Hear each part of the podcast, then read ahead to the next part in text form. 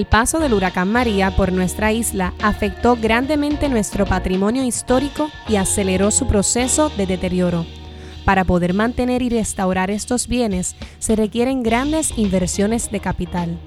Ante todos estos retos, nos podemos preguntar, ¿cómo podemos proteger este patrimonio de manera efectiva ante un presupuesto que es cada vez menor?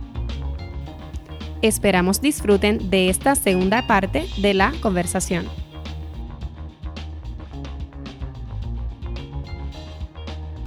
Eh, ya mencionamos eh, toda la crisis que está pasando en Puerto Rico y la deuda pública exorbitante.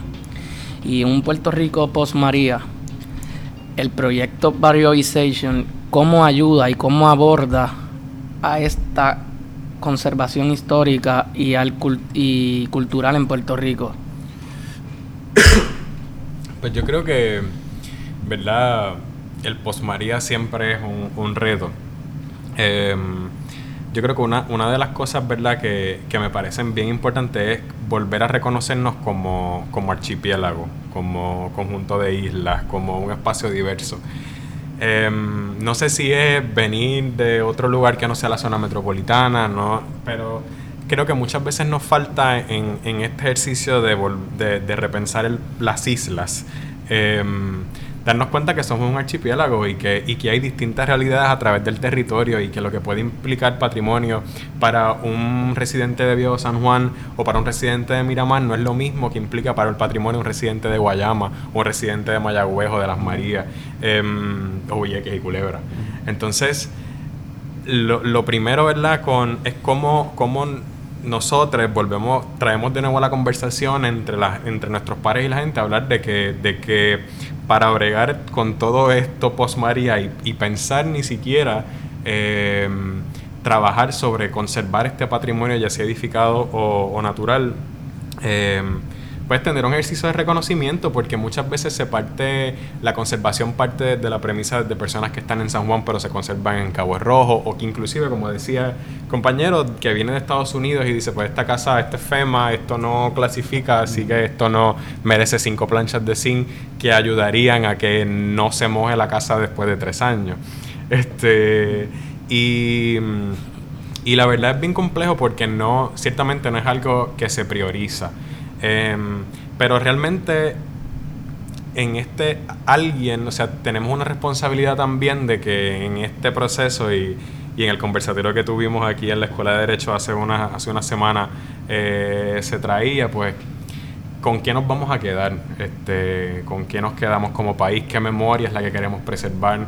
Em, cuando hablábamos ahorita de, de quién ameritaba o quién determina, ¿verdad?, que amerita esa preservación Em, muchas veces sí hay gente que, que está bien arraigada el patrimonio, quizás hay gente, como mencionaban, que sobre los 70 años, que son los dueños de ese patrimonio y que vivieron una época donde Puerto Rico era otro Puerto Rico y era otra cosa.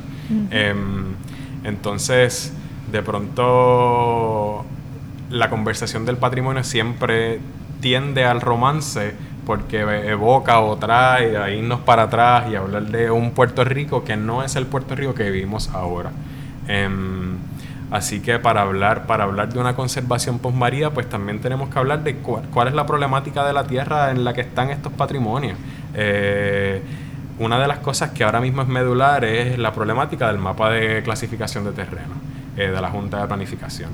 Em, ¿Y qué implica eso para el territorio, para tanto para el patrimonio edificado, que, que, quizás estaba en una zona histórica y que ahora va a estar en una zona industrial intensivo, eh, como las construcciones en las costas, como las reservas naturales, como tantas otras cosas que están inmiscuidas y que están en nuestra geografía, pero al no reconocernos necesariamente como archipiélago y que lo que pasa en Playuela es igual de importante que lo que pasa en Ocean Park, que lo que pasa en Barceloneta en la playa, eh, pues eso es, esa es una de las primeras cosas que tenemos que trabajar eh, para ejercer conservación, para poder decir, pues mira, sí, es importante que, que el batey que está en la desembocadura de ese río, eh, se conserve, que la casa, que era la casa de tal familia en tal momento, que ahora está en ruinas, que se conserve. ¿Para qué? No necesariamente, creo que también hay una mirada de, conservar y, y dejarlo como la casa de las muñecas o el espacio ahí que se queda parado en el tiempo.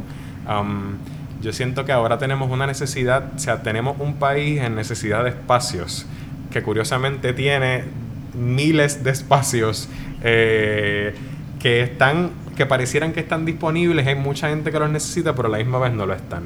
Em, así que primero, pues partir desde esa honestidad y, segundo, de, de, reconocernos y segundo, eh, permitir y, facilitarle a los puertorriqueños y a las puertorriqueñas que habitemos nuestro territorio. Este, yo no lo, de pronto a veces uno lo trae y poder aparecer o sonar una premisa como descabellada, pero, pero no lo es. O sea, yo, yo me crié en el pueblo de Manatí, entre el pueblo y la, y la costa. Em, y vine a estudiar a la Universidad de Puerto Rico y regresé después de mucho trabajo, de trabajo a Manatí. Y para mí, una, una pregunta medular como joven era y es: ¿por qué yo regreso a mi casa y yo no puedo sentar raíces aquí? Porque si, si según la ecuación que había de país, este, uno podía venir y regresar y tener la casa, o tener su casa, o tener un espacio donde vivir, pues ¿por qué para la mayoría de los puertorriqueños en ese momento, en este momento de nuestra historia, eso no es posible. Cuando, el, el, cuando se hablaba del, cuando yo pienso en arquitectura patrimonial, por ejemplo, que pienso en una de las cosas que trabajamos en Barrivization, que fue la casa de mi bisabuela, es una casa de una familia obrera en, un, en la parte del pueblo de Manatí, fuera de la zona histórica. Eh, pero que es una casa que para mí y para nuestra familia, a pesar de que bajo las estructuras y las condiciones no significara algo que amerite conservación, para nosotros sí lo fue. Y en ese proceso nos fuimos dando cuenta que es que en el proceso de nosotros como puertorriqueños habitar el espacio, pues no se nos permite. Este, una de la, uno de los ejemplos, claro, es que mucho se habla del rescate del espacio urbano y decir, pues sí, claro, este, hay tantas propiedades abandonadas, hay tantos apartamentos, estructuras comerciales, pero no hay estructuras de financiamiento que te posibiliten habitar eso. Este, ahora mismo, si tú quieres, eh, el ejemplo, voy a usar el manatí de ejemplo nuevamente, eh, las estructuras en la calle comercial principal, su primer nivel es comercial y su segundo nivel, muchos de ellos es residencial. Una persona no puede comprar ahí como vivienda porque ya al tener una estructura comercial en la parte de abajo, pues el préstamo sería comercial y tendría otras implicaciones. Y tú puedes tener gente muy interesada en querer eh, comprar, en querer habilitar, en querer insertarse en el espacio urbano eh, y decir, pues sí, claro, es que después de María este espacio estaba diseñado para atender unas necesidades geográficas de las personas que se asentaron aquí, pues, pues yo voy a llegar aquí y como te das cuenta es que no, llegar ahí no es tan fácil. Llegar ahí implica que no hay una estructura, no hay un sistema que te acoge y te dice, pues ¿qué estructura es esta? Pues tienes una estructura multifamiliar y tú quieres vivir una propiedad, pues esto implica esto sucesión, no sucesión, quién te, quién te ayuda o quién te apoya en la madeja de problemas que implica estructuras que tienen sucesiones no resueltas. Eh, pero que a la misma vez son identificadas patrimonio. Este, así que hay, ¿verdad? hay muchas complejidades en pensar en conservar post María. Em, pero sí, ciertamente, es, que nos, devolvamos la pregunta también a nosotros y decimos, pues, ¿qué, qué amerita para nosotros que se conserve? Este, porque pues hay, hay estructuras que yo, que uno ve y que uno dice, wow, qué bella, a la misma vez, pues, si es una cuestión estética para alguien, pues eso se va a quedar ahí. Si es algo que implica más para la comunidad, pues cómo la comunidad se inserta, pero a la misma vez, pues la comunidad tiene otros sinnúmeros de problemas que, que, atender. Ahora mismo, comunidades que estén en zonas que son, que han sido históricamente inundables, que cuentan con patrimonio, son comunidades que tienen que luchar para no ser desplazadas, versus lo que vaya a haber o lo que haya ahí referente a, a la memoria histórica del espacio. este, así que sí es hay, hay mucha complejidad y hay muy poca voluntad a nivel político para eso. Eh, creo que hay mucho... Se, se nos... Y quizás tratando de nuevo lo de barrization, es que una de las cosas con las cuales yo trabajo mucho es con el romance a la memoria. Eh, y a, y a uno pensar que todo tiempo pasado fue mejor y por ende implica que se conserve. Y eso es cierto por, por gran parte de las cosas, pero por muchas otras cosas no. Y hay historia que, la, que, el, que el sistema, ¿verdad?, merita que se borre y que desaparezca.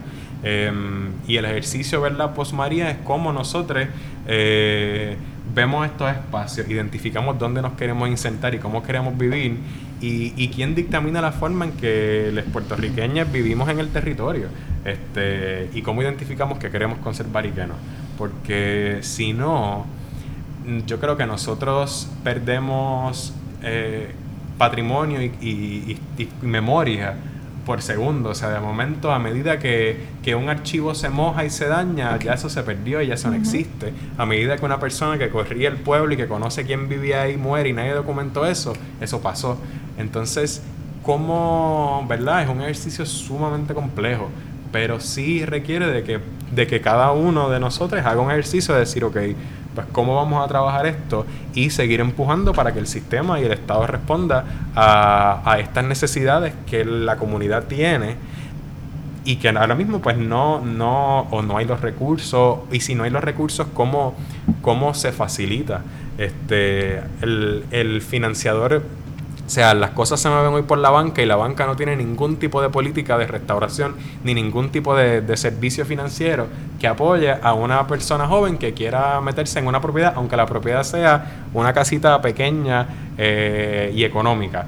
Pero si es de madera, lo siento, estructura de madera no te voy a apoyar. Eh, así que hay, hay, hay que alinear a mucha gente y hay que tener muchas conversaciones a través del camino para que lo que parece un romance de rescatar el pueblo eh, y rescatar lo urbano, pues redunde en, una conversación de verdad, este, donde se diga, pues sí, pues es lindo por esta parte, esta gente necesita, si nosotros queremos que esto sea honesto y de verdad, pues hay que alinear los distintos pasos que son complejos y que son políticos y que son incómodos. Este, pero si la prioridad o si queremos trabajar ese ejercicio de conservación, pues hay que hacerlo porque si no, se sigue a medida, miren, yo sentándome a ver los archivos nada más de un espacio como Manatí, eh, y tú ves que en 15 años quizás el 50 o 60% de las estructuras que se inventariaron a conservarse en 15 años ya no existen, pues me dice a mí que quizás seguimos en ese mismo pronóstico, en 15 años las estructuras que queden hoy, pues quizás en 15 años ya no existen. Eh, así que pues, ¿qué se hace hoy para moverlo? Pues esa es la, ese es el trabajo. Hay una si me lo permiten, porque ahí se ha tocado muchísimas cosas en lo que ha dicho aquí el compañero, pero hay un, hay un tema. El tema es cómo estamos montados como sociedad. Punto. Y no es solo patrimonio, son muchas otras cosas. Es cuánta gasolina gastamos, cuál es la huella eh, ecológica, todo eso. O sea, cómo estamos montados como sociedad ha tomado mucho tiempo en que, por ejemplo, las instituciones de permisología como la OCPE, que ahora se llama OCPE, considere la conservación patrimonial en su fase ambiental. Es decir, que rescatar patrimonio es rescatar lo ambiental. Porque cuando se demuele algo, esos escombros van a ir a algún sitio. O sea, la gente se cree que yo demolí, ya resolví. No, mijo, no tú estás creando, ocasionando una serie de eventos, ¿verdad? Cuando tú demueles, no solo patrimonial, cualquier cosa, pero en este caso patrimonial. Ha tomado mucho tiempo en que nos incluyan en las fases ambientales de los análisis de los permisos. Por otro lado, nada ocurre si no hay una forma, fórmula económica. Así que de nada vale hablar de nada si no estamos estructurados hacia eso. Eh, cuando don Ricardo Alegría cogió la ciudad de San Juan, era un gran arrabal, un inmenso arrabal en los años 50. Eh, y si ustedes ven fotos, verán cómo estaba esa ciudad, al punto que la Junta de Planificación había propuesto la demolición total de la isleta y construir nuevo, un tipo Manhattan, una cosa así. Y lo, y lo pensó en serio porque el costo social, el costo de inversión para restaurar cada casa, sacar esa gente de ahí, había mucho dueño absentista en España que, eh, su familia se fue y dejó aquello al garete, etcétera, etcétera, era tremendo. ¿Cuál, ¿Cuál fue el modelo? Que ese modelo luego se repite en muchísimos lugares en Latinoamérica. Son los incentivos, ¿verdad? Incentivos económicos. Fue lo único que salvó San Juan. Pero al principio, ¿quiénes fueron los que, los que se tiraron de pecho en eso? Los extranjeros que vivían en San Juan, que veían esto tan exótico, ¿verdad? Estamos hablando de los 50, los 60s, ¿verdad? Roaring 60s, este, hippie type, ¿verdad? Soho type. Pues me meto allí en esta isla tropical, yo reparo y restauro esta casona antigua. Y esos fueron los primeros esfuerzos, dando a cambio unas exenciones contributivas y unas exenciones sobre la renta que todavía están y cada 10 años se renuevan. Ese, ese es el backbone de por qué San Juan hoy en día es eso, es lo que hay ahí. Luego ya vienen las otras consideraciones, no, porque entonces ahora vamos al aburguesamiento, al gentrification, bla, bla. Eso tiene otras consecuencias. Eso es cierto. Pero por ejemplo, yo traigo también eh, a la discusión lo que ocurre en la calle Loíza o lo que está ocurriendo en la calle Serra abajo, eh, que me parece que está chévere, pero creo que no es sostenible. ¿Verdad? Entonces, cuando yo pregunto mucho, porque me encanta janguear por allí, yo voy a comer, a todo eso, me da pena, ¿verdad? Me da pena que, que hay esta generación actual con tanto push que se meten a hacer esta cosita, la otra, se meten allí. Tantos espacios culturales dispersos, por ejemplo en Santurce, todos esos esfuerzos sé que no tienen largo recorrido, porque no están insertados en una actitud económica. Y me gustaría que algún día todas esas personas que están en la calle Loíza y están en calle Serra y abren sus temitas de, de happenings artísticos y demás, se hablen a ver cómo pueden insertarse en un sistema económico. ¿eh? Eh, Santurce es ley. Santurce ley era el concepto de que tú te vas a una zona deprimida de la ciudad, empiezas a hacer estos mega murales, yo no le llamo graffiti, eso es muralismo, y supuestamente algo ocurre mágico ahí. Pues no, no ocurre nada mágico. O sea, son fórmulas económicas. Luego viene la nostalgia y todo esto que, que apoya a veces y no apoya a veces. Pero nosotros que estamos todo el tiempo tratando de salvar estructura, cuando llegamos a un lugar y le decimos a un dueño, usted no puede tocar esto. Y ellos nos contestan, pues yo no tengo con qué repararlo. Y será la, eterna ruina del pueblo. Y entonces uno le dice, no, porque en, el reglamento dice que usted está obligado a mantenerlo. Eso es irreal, eso, eso no es así. No estamos montados de esa forma. Así que tenemos que repensar cómo nos montamos, cómo, cómo hacemos que el patrimonio sea relevante. Hay muchas restauraciones que yo creo que no son relevantes. Y hay muchos patrimonios que son relevantes, pero no se le hace caso. Así que, ¿cómo hacemos? ¿Qué es lo ideal? Eh, mencionó el compañero aquí que no, no todo se va a poder conservar. Pues entonces, ¿qué es lo que debemos conservar? quién lo determina, ¿verdad? Así que eso, eso, eso tiene que ver mucho de cómo nos vemos. Y ahora mismo estamos estructurados igual que el siglo XX. Todavía seguimos estructurados igual. La banca igual, todo igual. Vino Post María y queremos resolver una situación nueva con el viejo sistema. ¿Verdad? Esa, ese acceso social al patrimonio, pero es un acceso social a la economía del país, a la riqueza, a la posibilidad de financiación para poderlo invertir en ese patrimonio. Eso no está montado, no está ni planteado. Lo que habló de la nueva calificación de suelo, cuando hemos aplicado la nueva calificación a las zonas históricas, es devastador lo que va a ocurrir ahí. Nada más en el viejo San Juan. Nosotros hicimos unos ejercicios en tres zonas importantes, Guayama, San Juan eh, y San Germán en el Bio San Juan se declara todo comercial intenso. Zonas que ahora hay pockets residenciales, pockets mixtos, es comercial intenso.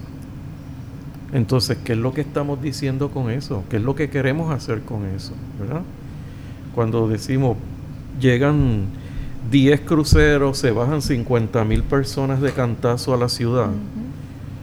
¿Qué planificación es esa? Ahora mismo tenemos a Venecia en un contrarreforma contra su propio turismo. Se desplazó la gente este, que vivía ahí, ya no se puede vivir ahí. Ahora hay discusiones en el patrimonio y los Airbnb, qué está pasando con eso en la ciudad, los Uber y los taxis. O sea, e, estamos, eh, yo creo que esto es un periodo de transición hacia algo que deberíamos aprovechar y definir hacia dónde, porque si no, no, no, va, no va a haber ninguna definición clara.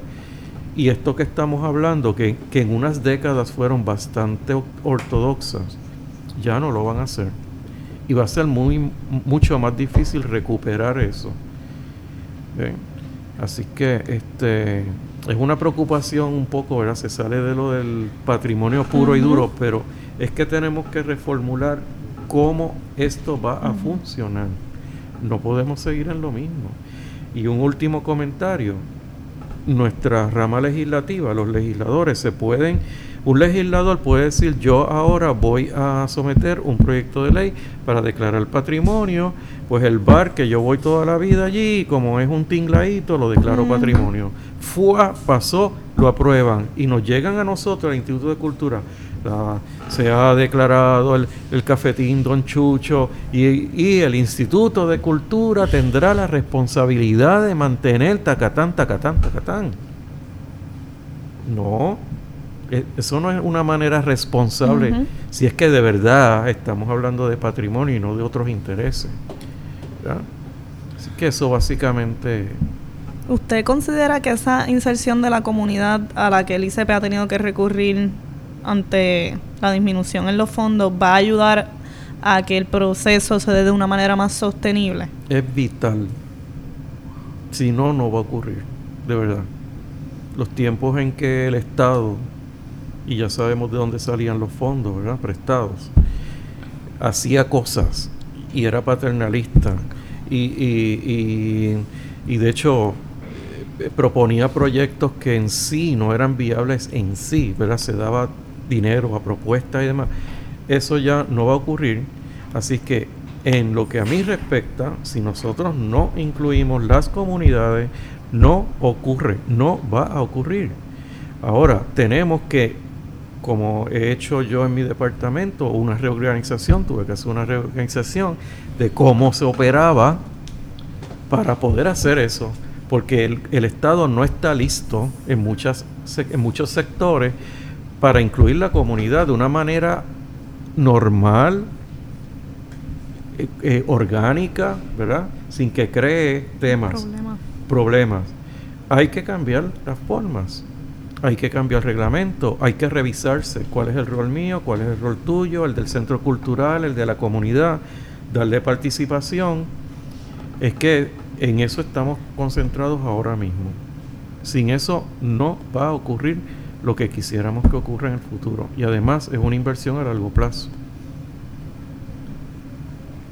Pues eh, ahora queremos saber qué impacto en la conservación del patrimonio histórico han tenido las ayudas que las organizaciones sin fines de lucro han provisto luego del huracán?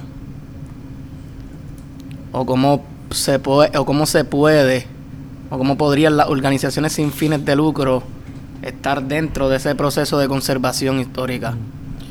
Pues esa segunda pregunta es la que estamos trabajando más que la primera, porque muchas el acceso a la riqueza, a la financiación y a las ayudas eh, están muy condicionadas. FEMA, por ejemplo, condiciona hasta el último tema, ¿verdad? Por ejemplo, saben que FEMA no otorgaba eh, dinero si no había una escritura y no había legalmente una inscripción en el registro. O sea, un propietario que vivió en una casa de pueblo, del pueblo, que usualmente la tierra es municipal, en usufructo pero la casa la vivió esa familia por 80 años.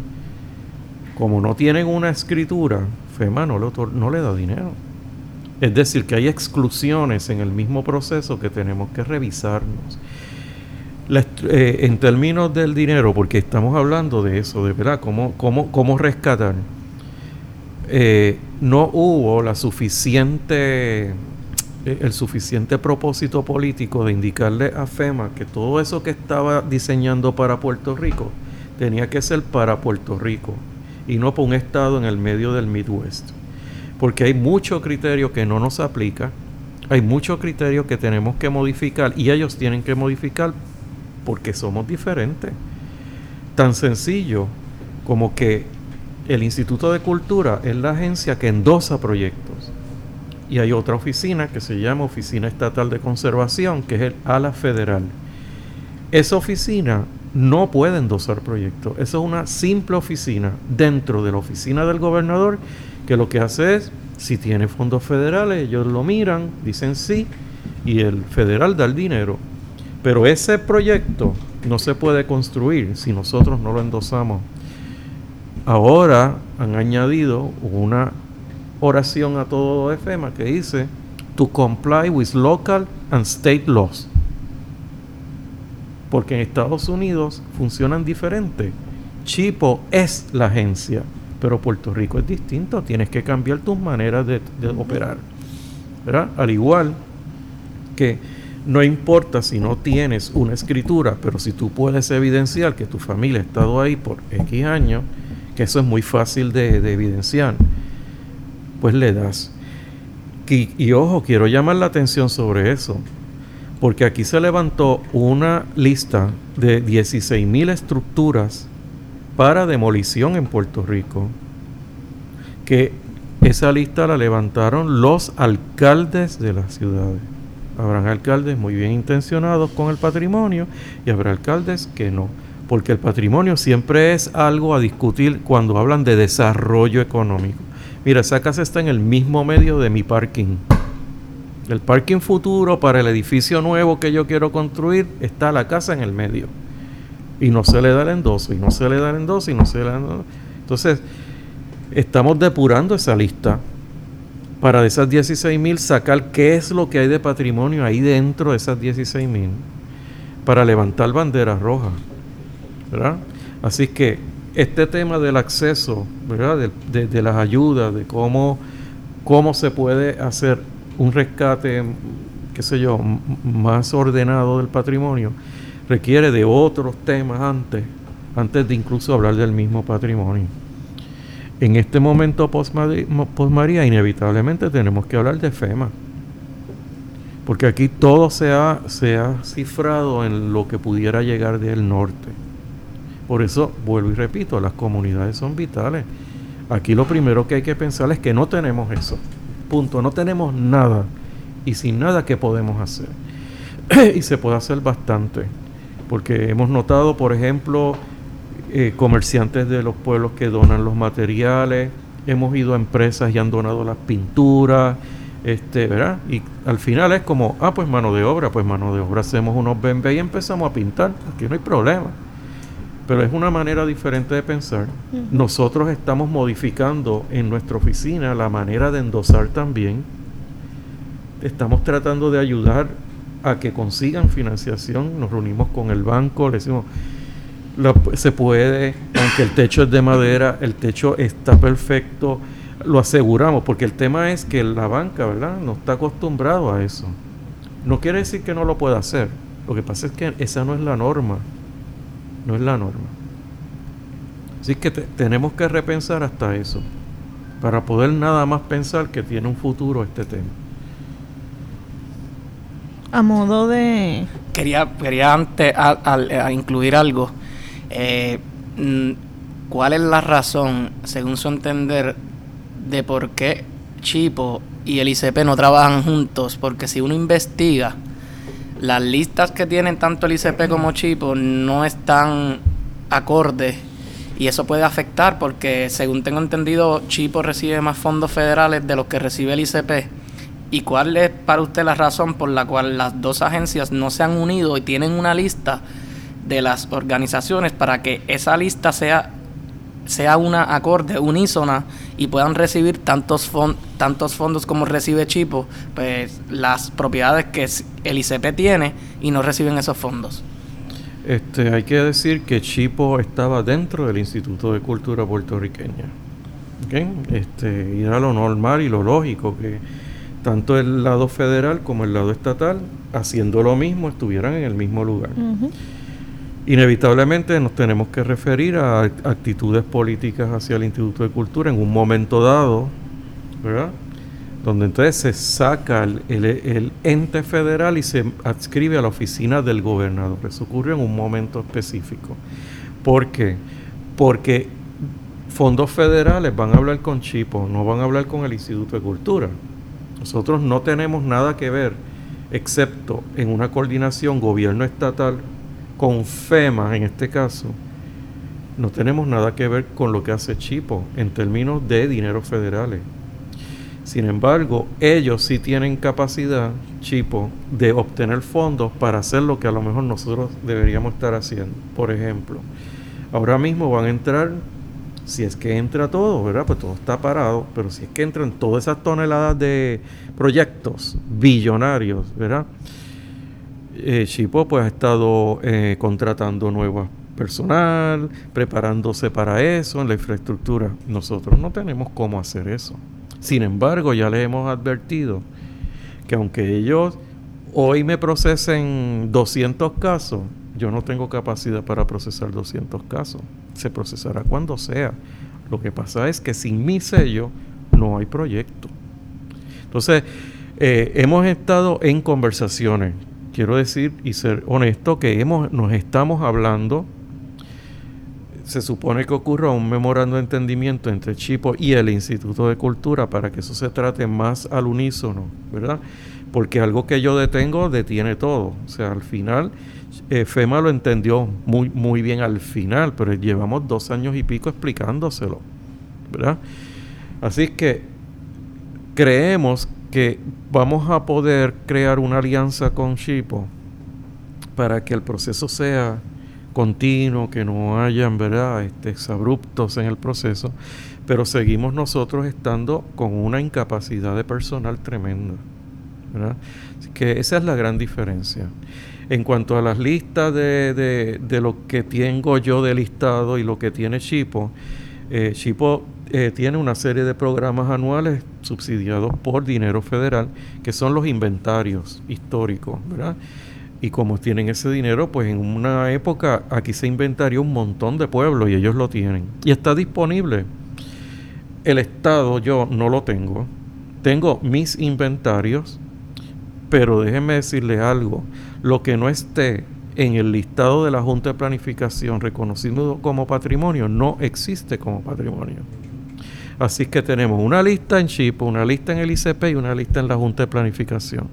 Estamos intentando ahora que nosotros siendo la entidad que es la que declara patrimonio y es la que certifica que ya de una vez ya sea patrimonio. Eso lo que quiere decir es que nuestro listado automáticamente cubriría muchísimas estructuras que ahora mismo no están reconocidas como patrimonio. Y por eso es que a veces hay demoliciones que no nos enteramos porque al no estar incluidas en la lista oficial del gobierno de Puerto Rico, no nos consta. Así que, pero hay, está habiendo una conversación ahí. Hay algo, hay algo ahí que, que me, ¿verdad? que me hace pensar en, en, yo creo que es una pregunta constante del, del para quién, ¿verdad? Porque si la, si la, si la agencia de gobierno que se supone que salvaguarde esto fue la agencia que tiene 95% menos de su presupuesto.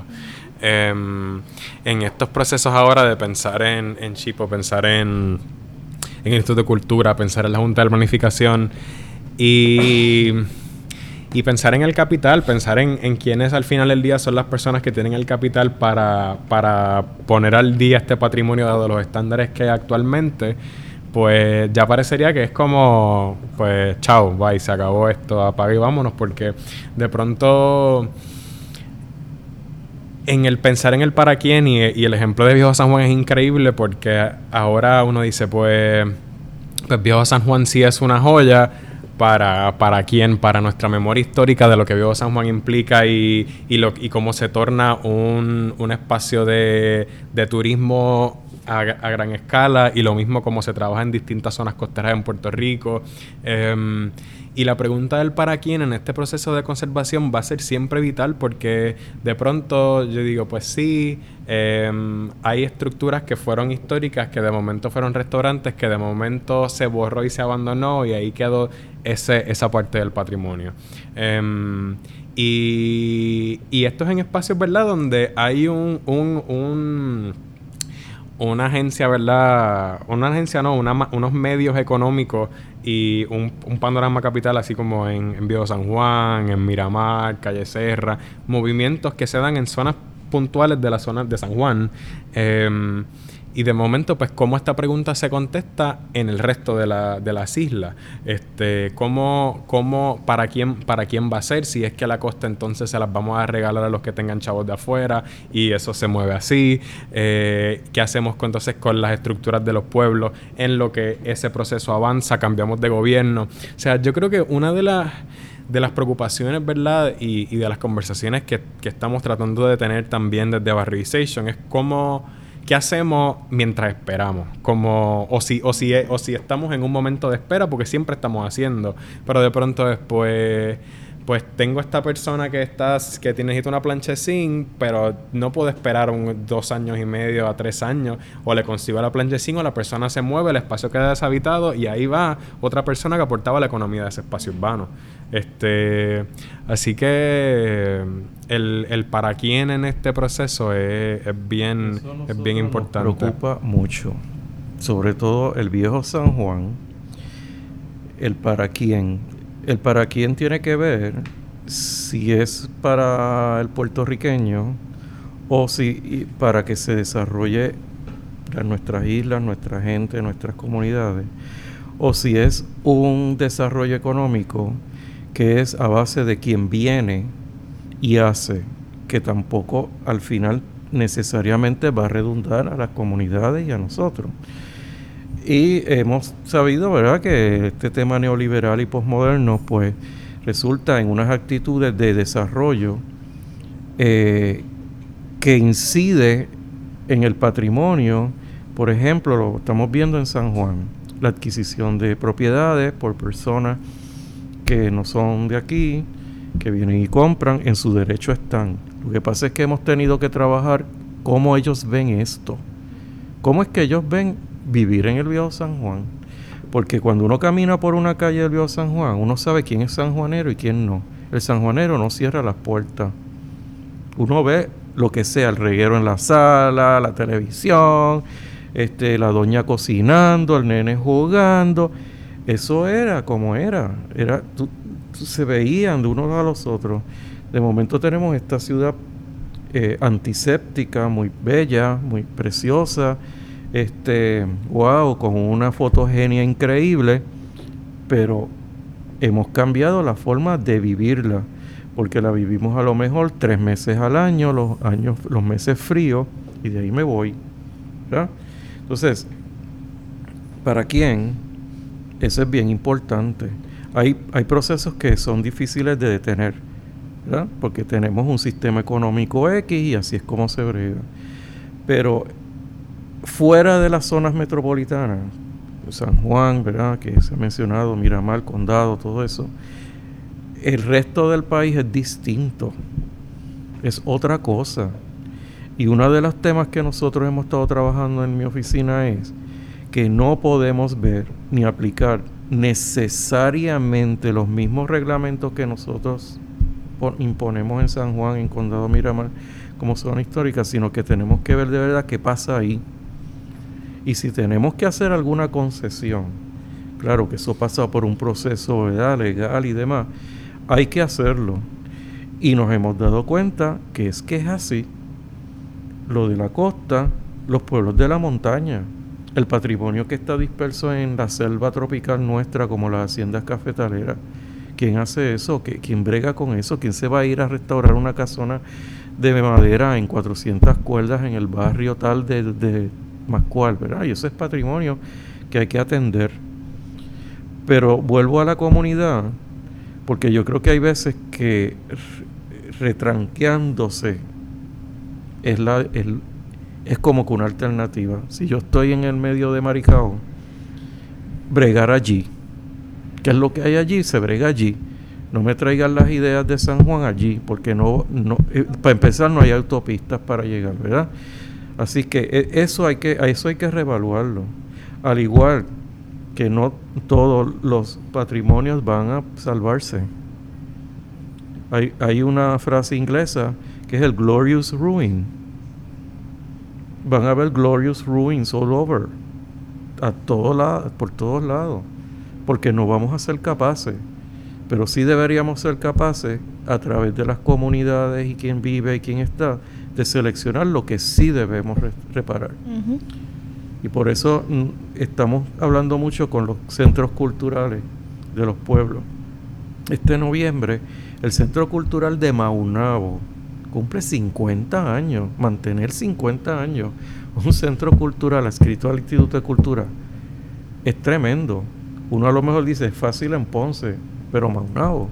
Y cuando uno va allí y ve la dinámica, y ve la energía, y ve la gente que hace de todo, pues y para mí esa es la contestación. Ya. Y bregarla. ¿Verdad? Es mucho más difícil porque hay que moverse mucho. Requeriría mucho esfuerzo, gente, pero me parece que es la única manera. En resumen, si no las comunidades no le hacemos caso, esto no va para ningún lado. Y no es en el sentido nostálgico, utópico, sino en el sentido práctico de las cosas. Tenemos que ser prácticos ya, ya esa época sí.